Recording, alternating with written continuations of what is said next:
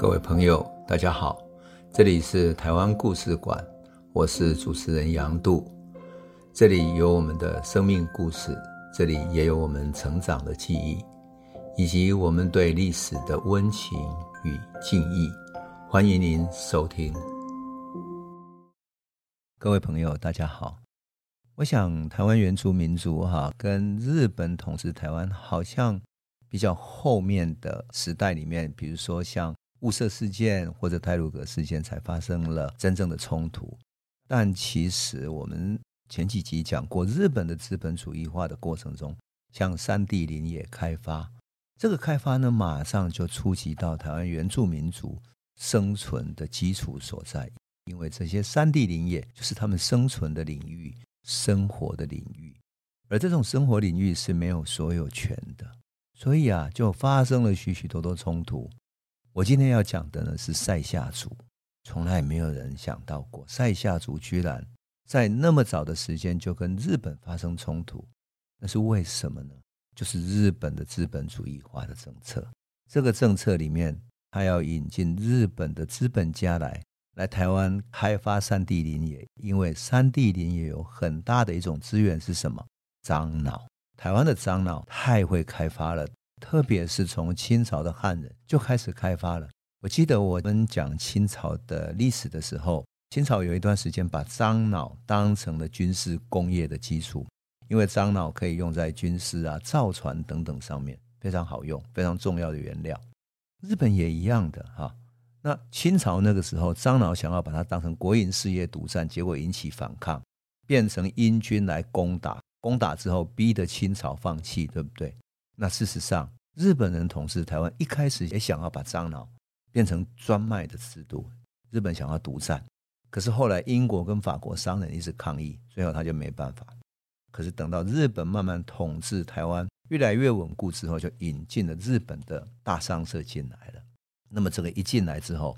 商社就想要去山地林野去开发樟脑，樟脑之后开始烧樟脑，对不对？那日本又是用企业化的经营，所以它跟汉人的开垦不一样。汉人往往是整个家族，然后就住在那个附近，然后开樟脑。我上次讲过樟脑怎么烧的，对不对？他用蒸汽去蒸，蒸到那个油之后，怎么再过滤等等，是一个很艰苦的、劳力密集的、流汗流血的一个产业。可是日本如果要作为工业生产，那就完全不同了。那么日本的这种整个开发会造成什么结果呢？我们来讲，一八九八年，日本开始在南庄，就现在苗栗南庄那边开始樟脑制造业的时候所产生的一个问题。那日本对台湾原住民族的划分的方式，哈，一个日本学者他们在当时来到台湾，就把它分成几个部分，一个叫生番，生番就是住在山地地区的啊或者高山地区的台湾的原住民；另外一种叫做熟番，大部分是平埔族的。另外一种叫做化番，化番就是原住民，但是住在交界地带，有一部分已经汉化了，但是有一部分还没有。可是呢，它等于是很多接触、很多物品的交易等等啊。那对于那些熟番呢，他可以拿出土地产权证明就给他了。可是如果没有，就收归国有。化番也是一样，因为他那些土地是日本可以看得见的山地林野，大部分都没有产权交易证明。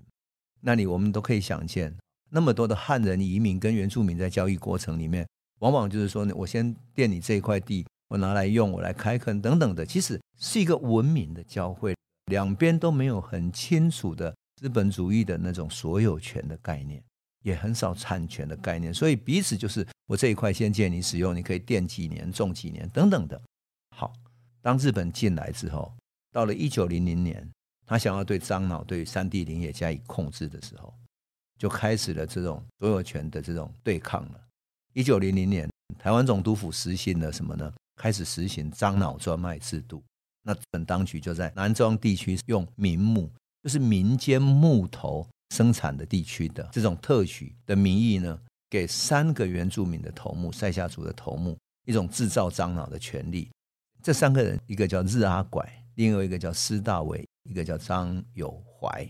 那么。这三个人都是赛夏族的哈，可是，在土地所有权跟所有权的政策上面呢，跟过去在光绪期间就清朝时期的整个所有权的概念又完全不同。这日本特许给他们，可是过去还是有很多族人共有这些土地啊，并不是所有这些樟脑所在的地方都属于他们啊，所以在地的人也引起冲突。那么，因为日阿拐的土地上长了大片的樟树林，樟树林就是一个资源，所以日本籍的人士哈就来跟他承租土地，来经营什么？经营樟脑的炼制产业，而且跟他约定哦，因为他的樟脑很多嘛，约定每个月要缴纳五百块的租金给他，五百块很多的，你要想想，当时的薪水一块钱都可以办桌办一桌了，这样你就可以想见。然而随后双方呢？因为对契约的认知产生了冲突，为什么？他们认知有歧义。日阿拐认为说，他租给他们的是樟脑的制造权，就是你可以到我的土地上来采樟脑去制造樟脑，但是你只是能够制造樟脑，你可不能拥有我这个土地所有开垦的权利。可日本人认为说，这个土地所有的东西我都可以开垦啊，不只是樟脑树而已，其他东西我也可以使用。结果就完全产生了不同的认知。悲哀的是樟脑的价格跌落。那么日本的生产成本又比较高，它不像是汉人是整个家族血汗资本在做，所以呢，他们就欠工人的一些钱，而且也欠日阿拐他租的费用，他没有交给他。那么在这种对方两边的冲突之下呢，整个就变成了一个日阿拐跟日本企业之间的冲突了。到了一九零二年七月四号。南庄支厅呢，在八卦力这个地方有一个巡查跟爱勇，在巡逻的途中，哈，终于跟原住民爆发冲突了，跟赛夏族冲突。那南庄支厅辖下的几个部落，他们本来就对日本到这里来开发樟脑就觉得不满。那对日本企业来讲，第一个语言不通，第二个文化不通，生活习俗不同，所以他们本来就有一些不满。整个部落之间互相通报说啊，他们来欺负我们等等。所以情势其实开始有点浮动，不太稳定了。到了七月五号，新竹厅的厅长哈就发给警察本署的署长一份文件，他说什么？他说显示在隔天哈有几百个当地人，就是塞夏族可能会去攻击南庄，而且呢你要小心社会会有事变发生。好，这个新竹厅长这边马上派遣警察等等去那边，想要去安抚人心。可是到了七号的时候。总督儿玉源太郎马上下令，台湾守备混成旅的整个团，第一旅团的团长率领守备队，马上到南庄这里来驻扎起来了。那这个日阿拐呢，跟在地的头目以及赛夏族，还有周边泰雅族的一些族人哈，决定开始起事。七月六号，他们攻击而且包围了南庄支厅。这个支厅我们上次讲过了，就是一个警察的支厅。那警察就是在地的统治势力的所在。当起事的事情一传出来之后，这个守备的混成旅马上过来镇压了。结果呢，日阿拐就在他们的围捕之下，跑到鹿场去，一个平常那些狩猎鹿的所在，那个鹿场里面去藏匿起来了，也就是到更高的山地里面去藏匿起来。后来有人通报警察说他逃到那边去了，警察就派来追，然后日阿拐就在。丰美的一个地方，就顺着河流一直上溯，一直上溯，上溯到最后搭了一个简易的公寮，然后藏起来，而且派人回到他老家，把他本来从日本人那边领到的金钱全部拿出来了，就这样对峙着。到了十二月的时候，赛夏族的人其实被日本的军队包围到已经没有办法了，而且日本当局又劝诱说：“你们全部出来投降，你们从山里面全部跑出来投降的话，我们就不计较你们，你们对我们好好归顺吧。”可怜的这些人、啊，他们甚至于劝了日阿拐也一起出来投降。到了十二月十七号那一天，当局在一个叫番婆寺的地方举行归顺仪式。这个归顺式里面呢，日阿拐跟鹿场泰雅族的头目，一个叫薛大佬的等等这些人全部都来参加了。结果，日本的警察在归顺式上面全面的把他们包围起来，然后开机关枪，把薛大老等等的。这些泰雅族的领袖等等，有三十九个参加的人全部枪杀了，唯一的例外是日阿拐居然及时的逃走了。后来日阿拐他所有的土地就马上被日本的官方全部给没收了。那原住民歧视的所有这些土地呢，也被日本人把它分给客家人，让他们去伐木、去烧樟脑，然后拿来变成是日本的生产的所在。那赛夏族本来的祭典活动也被官方严密监控起来，南庄街就禁止他们举行矮灵祭了。所以后来哈，台湾后来几年前有没有？就是大概一九八零年代左右，香天湖那里举办过赛夏族的矮灵祭的时候。其实又要回归到他们很古老的这样的祭典，可事实上，在日据时期这段时期，向天湖也好，或者附近周边的地区，全部都被禁止举行任何爱灵祭了。那么，这整个赛夏族就这样被镇压了。日阿拐后来就消失掉了，后来又被压服了，等等。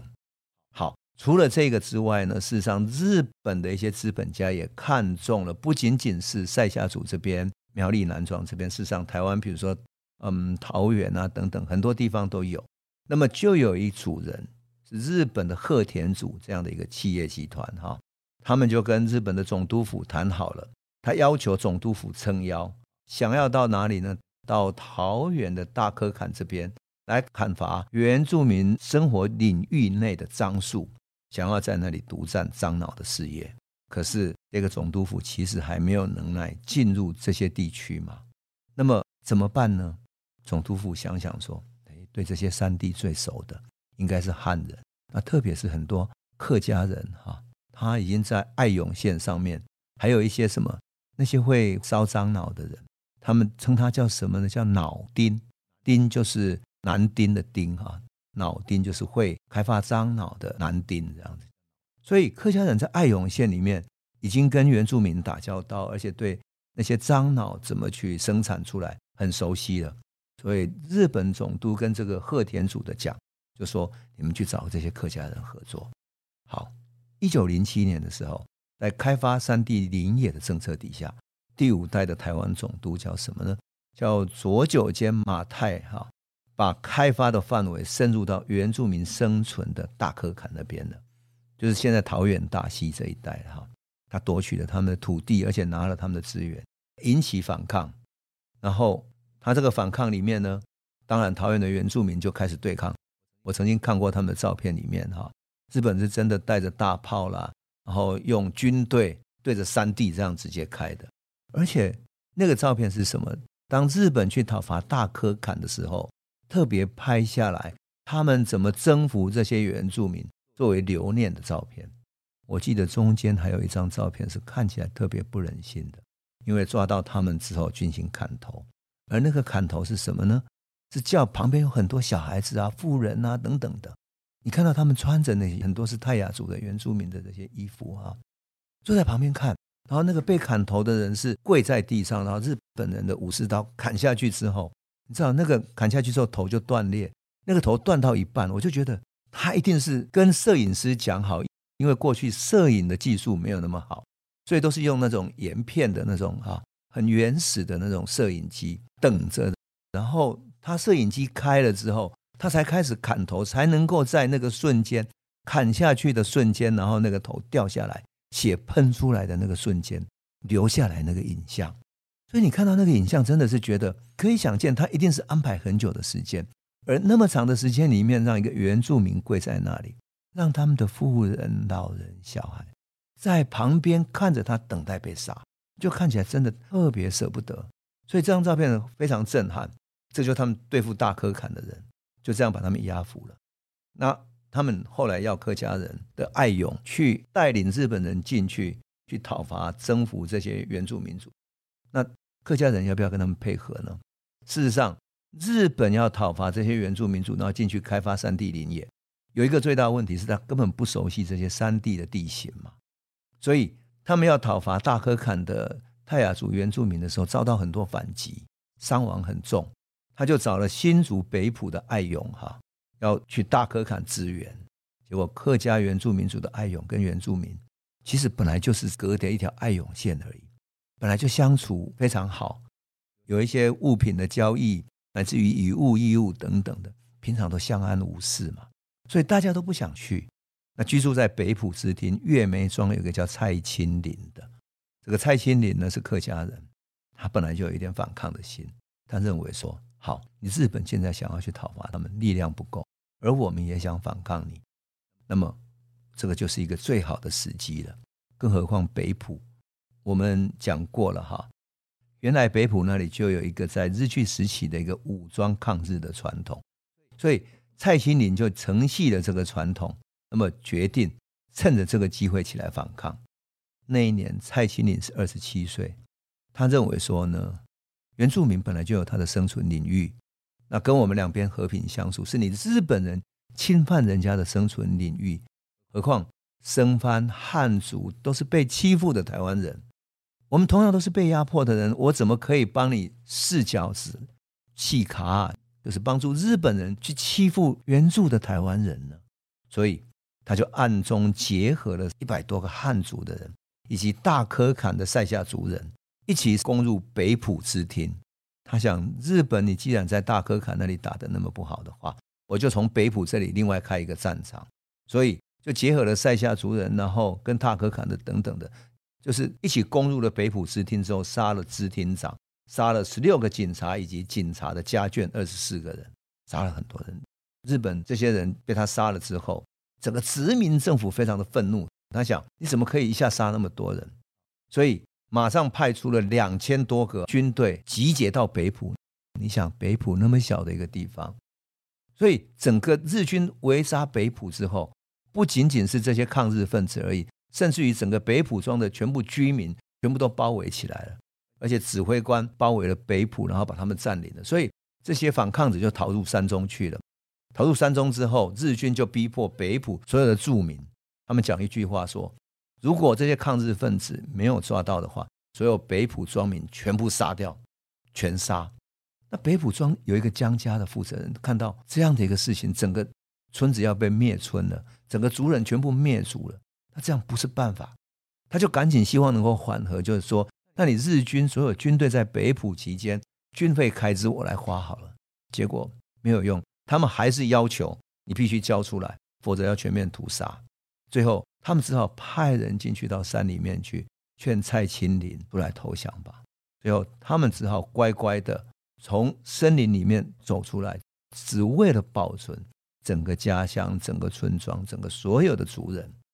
整个被杀的最后起义被杀的人有八十几个人，另外还有十个人自杀，还有被捕者有一百多人。我讲这一个是一个很典型的例证，就是什么？日本为了开发他的樟脑的事业，然后引进他的企业，企业之后侵犯了原住民族的生存领域，到最后爆发了巨大的冲突。